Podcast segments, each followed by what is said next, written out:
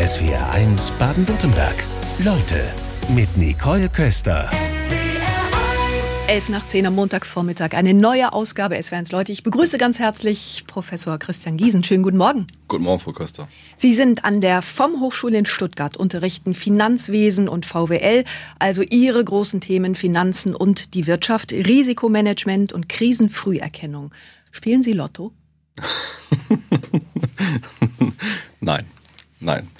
Ich könnte auch sehr deutliche Worte dazu finden, warum ich kein Lotto spiele. Das möchte ich aber jetzt nicht sagen. Es, ähm, aber nein, ich spiele kein Lotto. Es gab eine Zeit, in der habe ich Lotto gespielt, aber das war eher nur aus reinem Spaß, ohne Hoffnung auf den großen Gewinn. Aber nein. Das hängt dann vielleicht mit Wahrscheinlichkeitsrechnung zusammen, oder? Die Chance da auf sechs Richtige beim Lotto, ich glaube, eins zu 140 Millionen oder Genau, irgendwie so sowas. ne? etwas, ja. Dann kann man sich das sparen. Wir wollen heute erfahren, was sind denn die Tipps für Sparer und für Anleger, gerade in Zeiten von hoher Inflation? Viele Fragen, die sich da stellen. Sie haben über Krisenfrüherkennung geschrieben.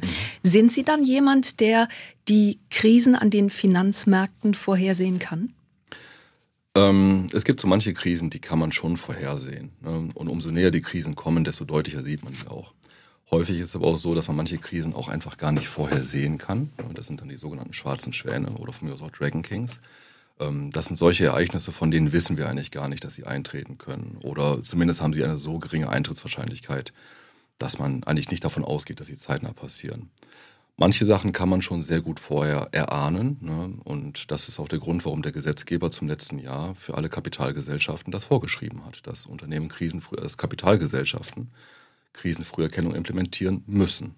Was heißt das denn jetzt aktuell für unsere Situation mit der hohen Inflation? Bleibt das dabei erstmal? Sie meinen, Die Inflation, bleibt die so hoch?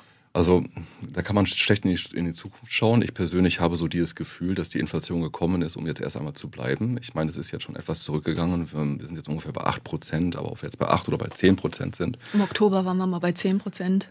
wir sind immerhin trotzdem in einer galoppierenden Inflation. Und ähm, ich glaube, da ist jetzt noch kein, ich sehe jetzt noch keinen Grund, um eine Entwarnung auszusprechen. Also der Kampf, der ist noch nicht gewonnen. Es gibt ja Ökonomen, die sprechen von der Rezession, die kommt. Also das IFO-Institut sagt ein Bruttoinlandsprodukt um 0,3 Prozent in diesem Jahr voraus. Kommt die Rezession? Es ist bei allen Prognosen so. Sobald man in die Zukunft schaut, wird es sehr unsicher. Und ich wage mich da auch nicht, da eine Prognose ähm, ab, abzugeben. Wir hatten in den letzten Monaten hatten wir eine sehr große Angst davor, dass sehr zeitnah eine Insolvenzwelle kommen wird. Die ist glücklicherweise bisher ausgeblieben. Aber generell kann man erstmal sagen, es bleibt spannend. Leider. Es wäre schön, wenn wir ähm, jetzt schon bessere Aussichten hätten. Da gibt's ja Ökonomen, die sagen beispielsweise, Jens Südekum, Ökonom und Politikberater, war ihr Doktorvater, der sagt, die Inflation geht wirklich an die Substanz, gerade bei Menschen mit wenig Einkommen. Dass es noch keine Aufstände gibt, das liege daran, dass die Regierung einiges getan hat. Sehen Sie das auch so? Ja, vor allen Dingen sehe ich die Aussage so, ähm, dass es manche Haushalte besonders stark trifft. Die Inflation, die hatten wir ja vor allen Dingen bei Energie und bei Lebensmitteln. Und gerade Menschen mit einem mittleren oder niedrigen Einkommen, bei denen geht auch ein größerer Anteil, ähm, geht von deren Einkommen geht gerade auf diese Güter drauf ein. Ähm, Das geben die dafür aus. Und die werden dadurch natürlich überproportional hart dadurch getroffen. Und ja, die Regierung, die, die versucht natürlich ihr Bestes, um da jetzt zu beruhigen. Und auch da können wir gespannt sein, wie das weitergeht. Da sagt auf der anderen Seite der frühere Chef des IFO-Instituts, Hans-Werner Sinn, die Gaspreisbremse ist ein Taschenspielertrick. Wir bezahlen das alle und die Gasknappheit, die wird damit nicht überwunden. Hat er nicht recht?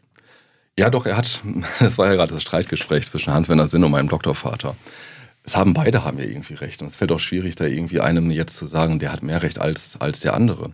Ähm, ich sehe es auch so, ich möchte jetzt das Wort Taschenspielertrick, aber eigentlich möchte ich es schon verwenden. Es ist schon irgendwie so. Ne? Ähm, ich meine, wenn der Staat jetzt eingreift und ähm, das sind ja natürlich auch, das, da, dafür wird der Staat auch Gelder aufnehmen müssen. Und diese Gelder müssen halt irgendwann von irgendjemandem bezahlt werden. So diese typische Politik, die wir in den letzten Jahrzehnten, diese keynesianische Politik, die wir gefahren haben, dass wir einfach, dass der Staat sich Geld aufgenommen hat, um Brandherde zu löschen.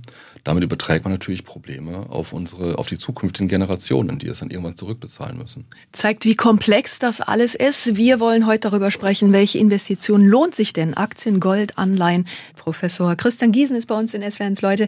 Gibt es denn überhaupt so eine Anlage, mit der sich der Inflation gegensteuern ließe? Es gibt sehr viele verschiedene Anlagemöglichkeiten und ähm, man, ich glaube, niemand kann wirklich sagen, was da jetzt die beste Strategie wäre. Ne?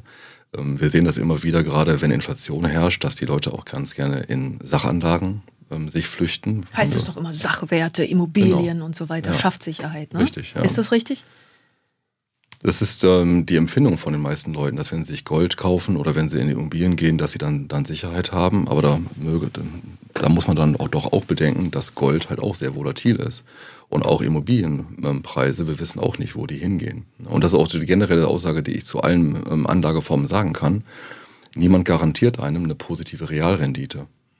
Wobei jetzt über die Immobilien wird ja gerade viel diskutiert. Also da heißt es auf der einen Seite, es gibt Argumente, ja, die Preise gehen rauf. Es gibt auch Argumente, die Preise werden runtergehen. Können Sie es mal ein bisschen aufdröseln?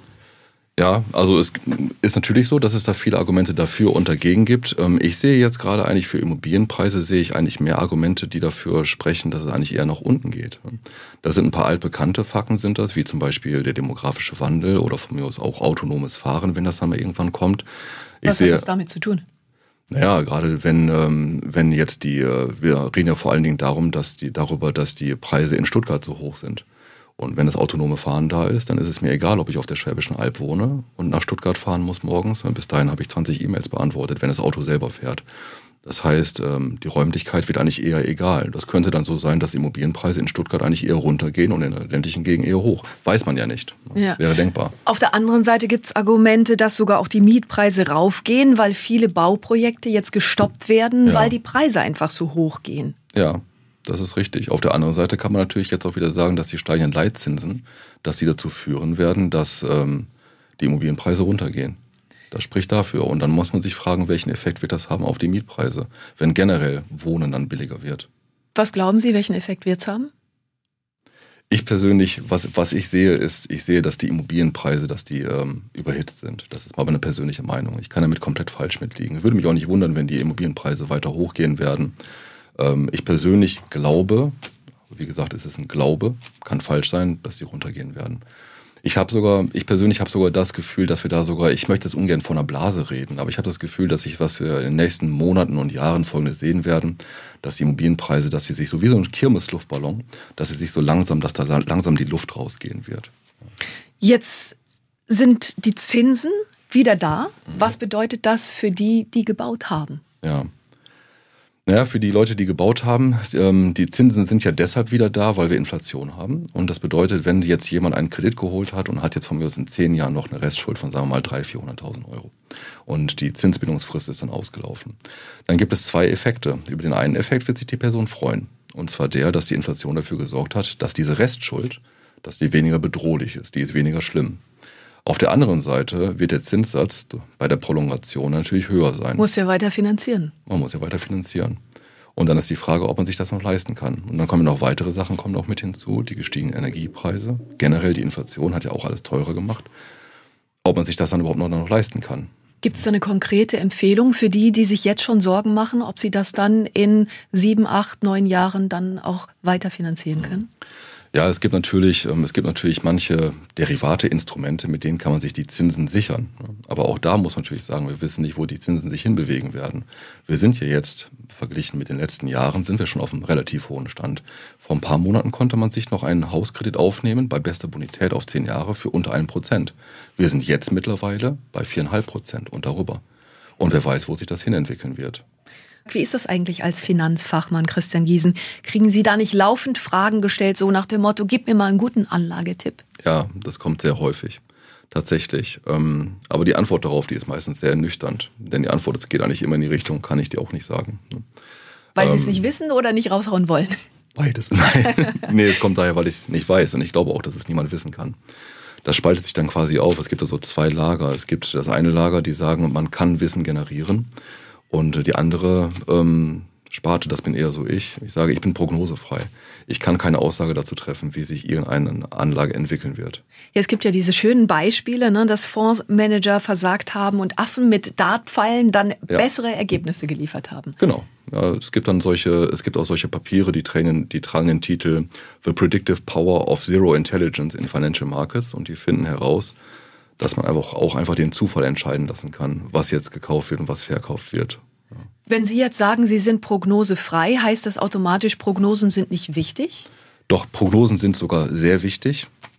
Insbesondere dann, um sich auf zukünftige Szenarien darauf vorzubereiten. Wenn man Prognosen tätigt, dann sollte man sich auch immer fragen, was kann denn sonst noch passieren? So ein Best, Best Case, Worst Case Szenario, das einmal durchdenken und sich dann auch fragen, wie man denn dann heute schon darauf reagieren sollte. Das ist schon sehr wichtig. Wie vermitteln Sie das Ihren Studierenden? Das wäre dann sowas wie Entscheidungstheorie, oder? Das ist auch Richtig. ein Fach. Genau, das ist auch ein Fach, Fach, das ich mit großer Leidenschaft sogar unterrichte. Eins meiner Lieblingsfächer. Was ist daran so spannend? Ähm, ja, weil unser ganzes Leben ist ja ein reiner Strom von Entscheidungen, ne? sei es jetzt im privaten oder auch im unternehmerischen Umfeld. Und es ist gerade so, dass die Qualität unserer Entscheidungen, die bestimmt einfach, wie erfolgreich wir im Leben sein werden. Und daher macht es auch sehr viel Sinn, sich einmal damit auseinanderzusetzen, wie kann ich denn eine qualitativ hochwertige Entscheidung treffen. Glück und Pech sind immer noch mal eine Rolle, die spielen da sehr stark mit ein. Ja. ja. Nur wenn ich dann wieder bei den Anlagestrategien bin, dann muss es doch auch noch mehr Dinge geben, beispielsweise der Klassiker Gold, wo ich sagen kann, ja, in Krisenzeiten ist das einfach immer eine gute Anlage. Wie hat sich das bewährt? Es gibt ja auch Erfahrungen aus der Geschichte. Richtig. Aber bei den Erfahrungen, das vergleiche ich immer ganz gerne, also Erfahrungen aus der Geschichte, das vergleiche ich immer ganz gerne wie, als wenn man Auto fahren würde mit einem Blick in den Rückspiegel. Die Vergangenheit ist kein guter Prädiktor für das, was in Zukunft passieren wird. Und gerade bei Gold kann man sich einmal fragen, warum ist Gold überhaupt so wertvoll? Eigentlich nur deshalb, weil Leute glauben, dass es wertvoll ist. Da kann ich auch die provokative Frage oder diesen Gedanken, das Gedankenspiel einmal bringen. Altreifen kosten jetzt gerade minus 10 Euro für Entsorgung. Wenn die Märkte glauben würden, das ist so eine sich selbst erfüllende Prophezeiung, dass Altreifen wertvoll wären, dann würden die auch im Wert steigen. Und dann würde es auch sehr viele Experten geben, die einem klar machen, dass äh, es total normal ist, dass Altreifen auf einmal sehr viel wert sind. Nur trotzdem, beim Gold ist es ja einfach so, das ist ein Fakt, das hat mhm. man so beschlossen. Was spricht für Gold als Anlage und was spricht dagegen? Das sind die wichtigen Fragen für uns Anleger. Ja, Gold ist eine, was dafür spricht, ist natürlich, dass es ähm, schon eine gewisse Wertaufbewahrungsfunktion hat. Das ist klar. Was dagegen spricht, ist, dass es schon sehr volatil ist. Und außerdem hat Gold keine Rendite wirklich. Also es schmeißt nichts ab. Wenn ich jetzt zum Beispiel investiere, indem ich mir eine Eigentumswohnung, eine, eine Wohnung kaufe und ich vermiete die, dann bekomme ich Mieteinnahmen. Wenn ich meine Aktie kaufe, dann bekomme ich Dividenden. Beim Gold bekomme ich nichts. Das heißt, ich muss einfach die Langfristigkeit setzen oder was wäre der wichtige Punkt? Ja, ich muss so eine Buy-and-Hold-Strategie vielleicht fahren, aber ich kann damit auch sehr gern kurzfristig mit spekulieren, hm, auch wenn ich das nicht gut finde. Aber vor allen Dingen muss ich darauf hoffen, Hoffnung kommt dann, dass der Kurs steigt und dass ich dann dadurch halt eine Rendite erwirtschafte. Das muss ich ja bei Aktienanlagen genauso. ETFs ist da auch immer ein Stichwort. Was ja. halten Sie davon? Ich persönlich, und muss Ihnen natürlich sagen, das ist ja keine Anlageberatung, das sind alles nur persönliche Meinungen. Ähm, ich persönlich bin ein großer Fan von ETFs. Ich finde das ähm, sehr interessant, diese passive Anlagestrategie. Ähm, kommt auch daher, weil ich prognosefrei bin. Mit geringen Transaktionskosten kann man da sehr einfach sein Vermögen sehr breit diversifizieren. Heißt aber da auch wieder Geduld haben, oder? Was ist das Wichtigste, wenn ich Anleger bin? Ja, es heißt Geduld haben. Ja, vor allen Dingen, wenn man sehr nervös ist und, und schnell in Panik verfällt, glaube ich, ist die Börse vielleicht einfach nichts für einen. Ähm, ja, das ist so. Und man muss sich halt bei ETFs vor allen Dingen darüber im Klaren sein. Viele Leute charakterisieren die als langweilig. Ich sage, das ist nicht langweilig, es ist einfach geringes Risiko. Es gibt halt geringere Schwankungen. Heißt dann eine größere Sicherheit in der Anlage? Ja, wohl eher. Auf der Seite Risiko 2.0 schreibt Christian Giesen über die Finanzthemen. Über Gold haben Sie dort geschrieben. Wie ist es denn eigentlich in Sachen Anlagestrategie mit Kryptos? Das wird ja eine ganze Zeit gehypt, aber jetzt hatten wir den Zusammenbruch der zweitgrößten Kryptobörse. Ja, genau. Was wir gerade beobachten ist, dass, wir haben es schon richtig gesagt, dieser Krypto-Hype. Wir sehen, dass sehr viele Leute in Kryptos investieren. Das sind, ich würde sagen, zum ich will nicht sagen alle, aber fast alle, das sind alles Spekulanten. Die haben das Ziel, schnell reinzugehen, schnell rauszugehen und sich dann damit ein tolles Auto zu kaufen, reich zu werden, ohne dafür arbeiten gehen zu müssen. Ja, lohnt sich ja offensichtlich auch bei einigen dann. Ja, man muss aber auch sagen, dass das Gleiche, ähm, die Kehrseite, die ist ganz genauso schlimm. Ne? Das ist so ein Nullsummenspiel. Also wenn, egal was jemand gewinnt, das muss jemand anderes verloren haben. Nur die Personen, die Geld verloren haben, die sieht man nicht auf den Social-Media-Kanälen, wie sie mit dem Bugatti durch Dubai fahren die sind leise, die leiden leise vor sich hin. Nur deswegen legt niemand an. Also da könnte man jetzt sagen, ja, das ist nicht die Gerechtigkeit. Also im mhm. Markt geht es natürlich immer um Gewinnen und Verlieren. Genau, richtig, so ist das. Und ich habe das die ganzen Jahre schon, habe ich das eigentlich mit großer Sorge schon, schon beobachtet. Ähm, insbesondere jetzt beim Bitcoin, wie der sich entwickelt hat, äh, wie sich meines Erachtens dann nach und nach mehrere Spekulationsblasen aufgebaut haben. Das war sehr ersichtlich. Und natürlich kann man mit Spekulationsblasen reich werden, wenn man zeitig aussteigt. Es gibt also diesen einen Punkt, der wird in der, in der Wissenschaft wird das der Minsky-Moment genannt. Das ist der Punkt, an dem es auf einmal schlagartig zusammenbricht. Und das hatte der Bitcoin jetzt schon mehrere Male. Und der Bitcoin erholt sich dann. In der Vergangenheit hatte sich mehrmals wieder erholt, ist dann wieder nach oben gegangen. Aber trotzdem ist es so, dass wenn wir uns den aktuellen Kurs anschauen, es gibt massenhaft Leute, die haben sehr viel Geld dadurch verloren. Lässt sich das über den DAX nicht genauso sagen? Ist das nicht einfach so in den Geschäften? Ja, das ist ganz genau, das ist auch so, das kann da auch passieren. Der DAX, der hat zum Beispiel in der Corona-Krise, so Anfang 2020, hat der DAX im Februar, März, hat immer kurz 40 Prozent nachgegeben. Aber man muss natürlich sagen, dass der DAX bei weitem nicht so hohe Ausschläge, wir nennen das Volatilität hat, wie Kryptowährungen. Die sind, in meinen Augen sind die sehr riskant, weil sie so starke Ausschläge haben. Die Frage, die sie stellt, haben Kryptowährungen Zukunft? Ja, ich kann mir sehr gut vorstellen, dass Kryptowährungen Zukunft haben, aber ich kann mir nicht vorstellen, dass sie tatsächlich ähm, unser Geld, das von den Zentralbanken kommt, ersetzen werden. Ich glaube nämlich nicht, dass die Zentralbanken der Welt diese Macht abgeben werden. Ich kann mir sehr gut vorstellen, dass sie selber Kryptowährungen herausbringen. Ja. Aber da werden wir einfach mal abwarten müssen, was da passiert. Ich kann mir sehr gut vorstellen, dass Bargeld zum Beispiel zeitnah abgeschafft wird. Ähm, aber ob Kryptowährungen das jetzt tatsächlich ersetzen können, das Geld, das wir jetzt gerade haben, tatsächlich das Bargeld abgeschafft wird, wenn man äh, alleine an Stromausfälle denkt und man steht am Bankautomaten. Also da ist es doch vielleicht dann ganz gut, wenn man das Bargeld sowieso schon da hat und die Karte funktioniert an der Kasse im Supermarkt nicht mehr. Ja. Brauche ich doch mein Bargeld. Ja, das ist richtig, das stimmt, aber Bargeld verursacht auch enorme Kosten und es ist sehr umständlich, das muss man auch sehen.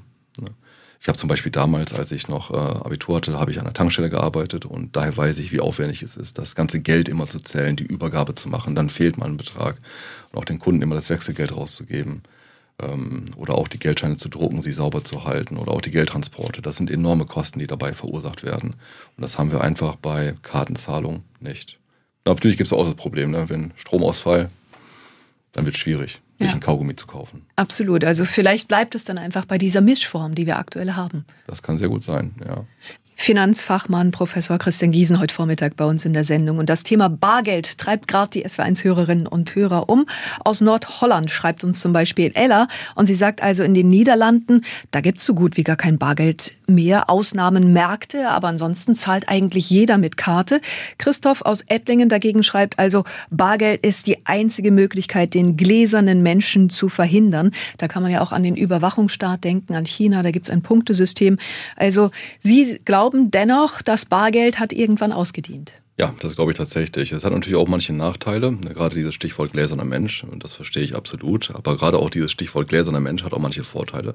Zum Beispiel Geldwäsche wird damit wesentlich schwieriger, wenn äh, es kein Bargeld mehr gibt. Ist aber für mich als Privatperson erstmal ein Thema, was weit weg ist. Da will ich mich doch lieber davor schützen, dass ich komplett überwacht werde. Ja, Natürlich ist es auch ein Problem, jetzt gerade in Richtung Schwarzarbeit. Ne? Denn wie soll Schwarzarbeit noch funktionieren, wenn es kein Bargeld mehr gibt? Wenn man tatsächlich jede Zahlung, ähm, wenn die über ein Konto gehen muss. Das wird dann für manche Personen echt ein starkes Problem werden. Ne? Es gibt manche Personen, die sind sehr stark darauf angewiesen, auf diese Schattenwirtschaft. Lässt sich darauf rückschließen, das Interesse des Staates ist sicherlich ein größeres, das Bargeld abzuschaffen, als das Interesse der Bürger.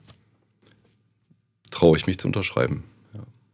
Also werden wir mal sehen, ja. wie die Entwicklung ist. Moni aus Haslach fragt nach, ähm, wahrscheinlich die dümmste Frage der Welt, aber Kryptowährungen, was ist das eigentlich? Nee, Moni, überhaupt nicht. Ähm, wir sollten es vielleicht einfach noch mal kurz ergänzen, was sind die Kryptowährungen? Ja.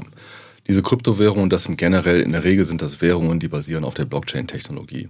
Das heißt, dass sämtliche Informationen. Dann kommt das nächste Fachwort, was wir nachfragen müssen. Blockchain, was ist das? Blockchain, was ist das? Ja, ich glaube dann, das sollten wir lieber meinen Kollegen fragen, der ist IT-Professor, der kann das besser erklären. Nein, aber ganz kurz erklären, damit Moni ja. eine grobe Einordnung hat mhm. und die anderen auch. Auf der Blockchain werden Informationen gespeichert und zwar dezentral. Es ist fälschungssicher.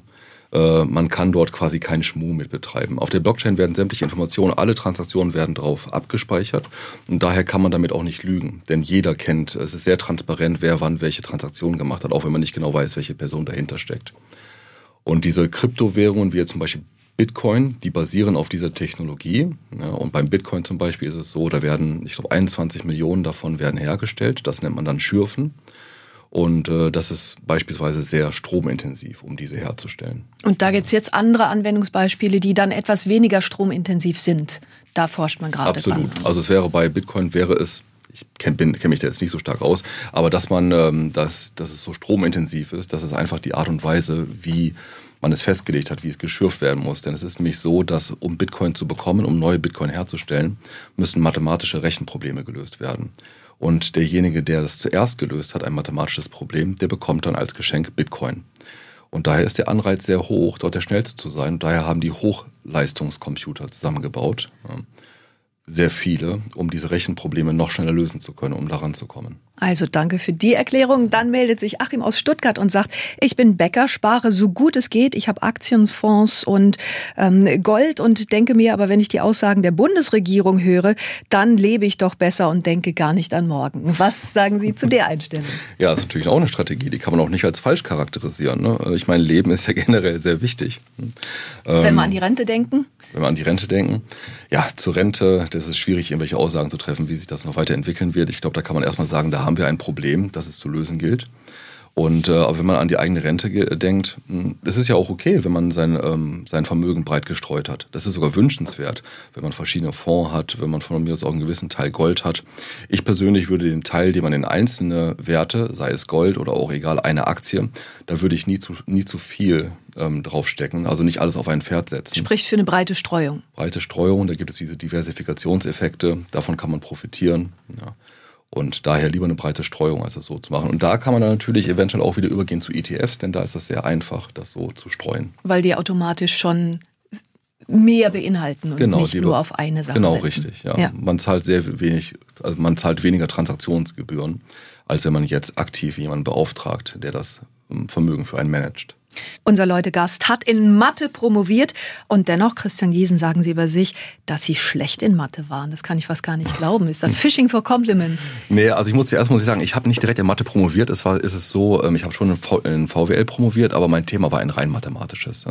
Aus der Stochastik, die Wahrscheinlichkeitstheorie. Und das, das als schlechter Mathe-Schüler, wie hängt das zusammen? Ja, es war so, dass ich mich damals im Abitur, Mathematik war für mich eigentlich eher so ein Nebenfach. Es hat mich nicht interessiert und ich war wie viele andere, hatte ich auch keine Lust auf die nächste Klassenarbeit. Mein Interesse für die Mathematik wurde geweckt. Ich kann den Ort sogar ganz genau benennen. Das war an der Bibliothek von der Universität Konstanz, ganz unten im Bauch. Denn ich musste meine Defizite nämlich aufholen. Und währenddessen ich dort saß und Mathematik gepaukt habe, hat es auch einmal Spaß gemacht. Denn äh, gerade im Studium, die Finanzmathematik hat mich damals schon sehr stark fasziniert die Formeln, die man dort kennenlernt, ähm, das ist nicht so dröge wie teilweise in der Schule, dass man dann einen Hoch-Tiefpunkt findet, Kurvendiskussion. Nein, die Formeln, die man da hat, die machen Sinn. Man kann die verstehen und die machen auch Spaß tatsächlich. Dann haben Sie dennoch sehr lange durchgehalten, bis es dann endlich Spaß gemacht hat. Die meisten hören doch dann schon vorher auf, oder nicht? Tatsächlich kam der Spaß sehr schnell. Der kam innerhalb von wenigen Wochen. Also ich hatte nach meinem Abitur habe ich mich dann hingesetzt und habe mich dafür interessiert und ich habe dann sage und schreibe drei oder vier Monate später habe ich dann angefangen, mir als Student Geld nebenher zu verdienen, indem ich Mathe-Nachhilfe gegeben habe für Abiturienten. Interessant, dass es nicht über die Lehrer lief, so war es bei mir meistens, dass eine Begeisterung für ein Fach damit von abhängig war, ob ein Lehrer wirklich auch Spaß dran hat, das zu mhm. vermitteln und dann überträgt sich der Spaß oft. Aber man kann es auch alleine rausfinden, ja. Ich gebe mir da gerade in meinen Vorlesungen gebe ich mir da sehr große Mühe, dass ich auch so Geschichten mit dem Tellerrand erzähle, was so sonst noch interessant ist an der Mathematik und möchte gerade diese, dieses Interesse möchte ich dann auch ja, entfachen. Ne? Denn die Mathematik hat so viele schöne Seiten und so viele Kuriositäten zu bieten und es ist sehr traurig, dass die meisten Leute damit gar nicht richtig in Berührung kommen. Bei Kuriositäten machen Sie mich ja gleich neugierig. Haben Sie ein Beispiel dafür, was ist so besonders kurios los in der Mantel? Ja, wir hatten ja eingangs, hatten Sie mir die Frage gestellt zu Lotto. Wir können da dahin einmal gerne hin zurückgehen. Man kann sich ja mal die Frage stellen, warum kommt bei Lotto jedes Mal was anderes raus?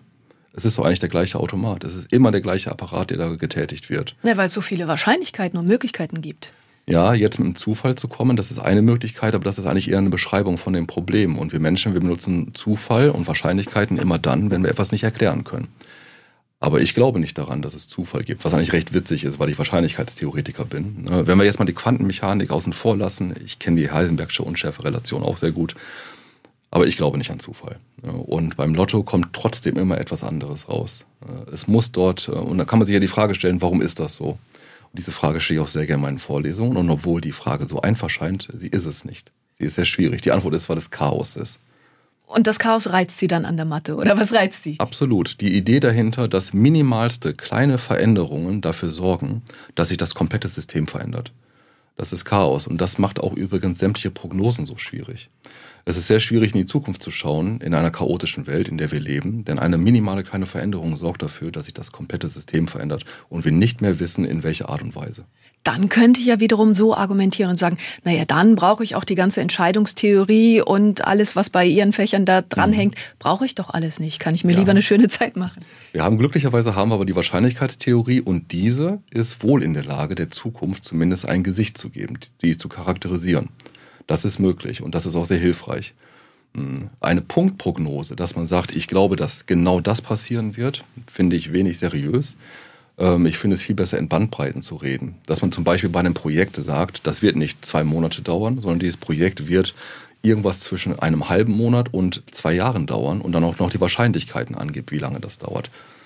Das ist seriös und das kann man mit den Methoden der Mathematik machen. Die sind dann aufwendig, aber es geht. Sie waren in Hechingen auf dem Wirtschaftsgymnasium. Was würden Sie denn heute Schülerinnen und Schülern mitgeben, so als guten Tipp? Ja, vor allen Dingen dann, wenn Sie studieren, würde ich Ihnen ähm, empfehlen, dass sie ähm, sehr schnell sehr belesen werden. Ne? Äh, was ich häufig bemerke, ist, dass Studierende oder auch Schüler, dass sie so, das ist eher eine Entschuldigung, die sie im Kopf haben. Die wissen, ja, ich möchte später mal etwas mit Marketing machen oder ich möchte ins Controlling oder ich möchte das und das machen.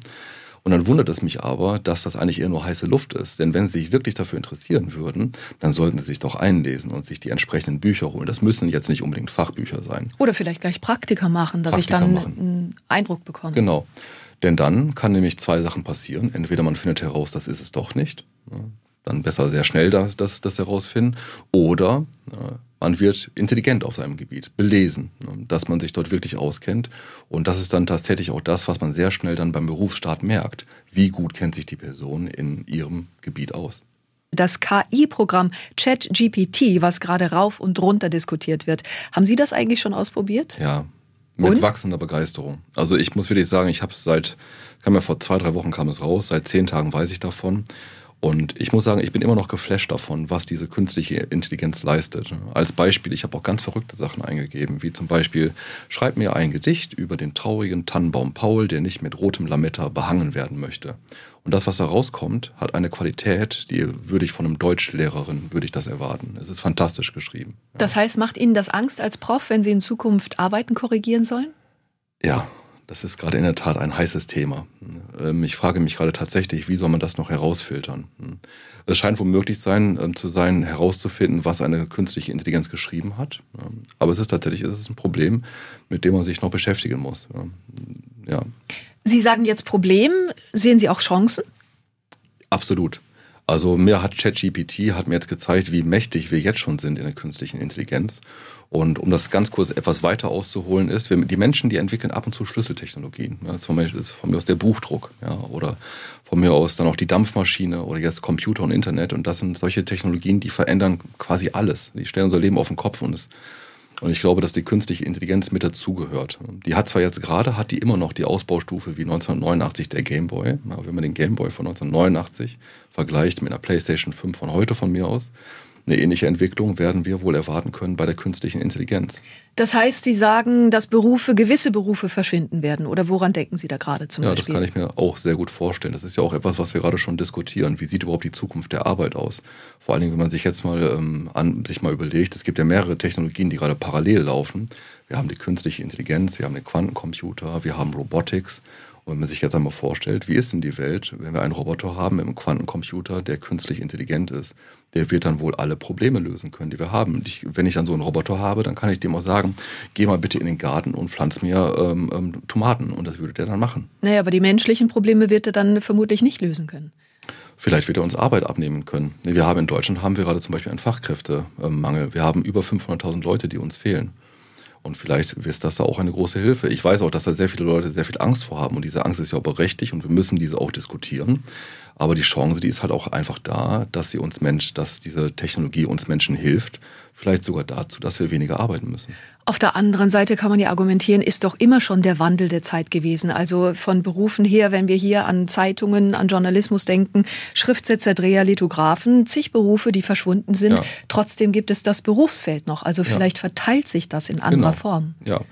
Irgendwelche Jobs werden dadurch obsolet, es werden aber auch typischerweise neue geschaffen. Und ich kann mir zum Beispiel auch, so meine Traumvorstellung ist ja die, aber es ist sehr utopisch noch, ist ja die, ähm, dass die Roboter, dass die einfach dann mit künstlicher Intelligenz uns Menschen Arbeit abnehmen und dass wir Menschen von einem bedingungslosen Grundeinkommen leben können. Das ist ja denkbar. Es ist ja salonfähig geworden, darüber zu reden. Was machen wir dann? Wie sieht dann unser Alltag aus? Ja. Däumchen drehen?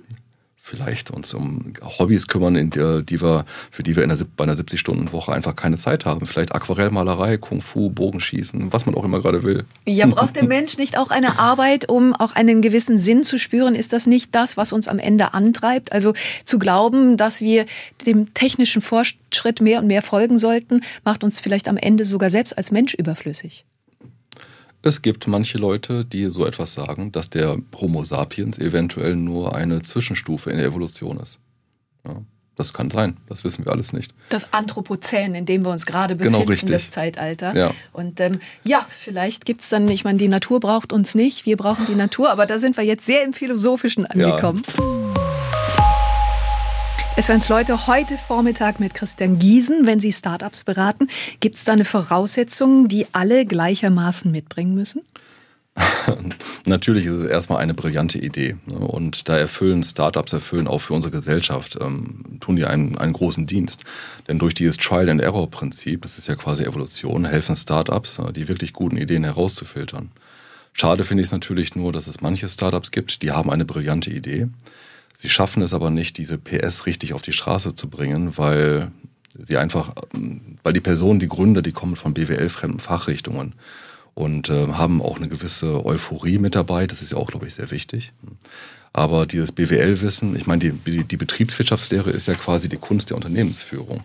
Und wenn man ein Startup hat, dann muss man natürlich wissen, wie wichtig ist mein Rating, was ist der Leverage-Effekt, wie funktioniert eine Bilanz, was ist in der G&V zu betrachten und noch viele weitere Sachen, die es da zu beachten gilt. Ganz wichtig wahrscheinlich auch der Marketingfaktor, denn wenn es keiner weiß, dann wird es auch keiner finden, so Richtig. genial die Geschäftsidee womöglich sein kann. Genau, ne? das ist so, ja. Jetzt hat man den Eindruck, dass bei vielen Startups KI mit drin steht, obwohl es manchmal gar nicht so um KI geht. Ist das auch da gerade so ein Hype-Thema? Das kann ich nicht beurteilen. Tatsächlich nicht. Das kann ich mir aber sehr gut vorstellen, ne? denn KI ist gerade einfach hype und sexy und man möchte sich vielleicht auch ganz gerne damit schmücken. Ja, ja, Dann kriegt man vielleicht eher eine Finanzierung, wenn es schon mal draufsteht, ist so der Gedanke.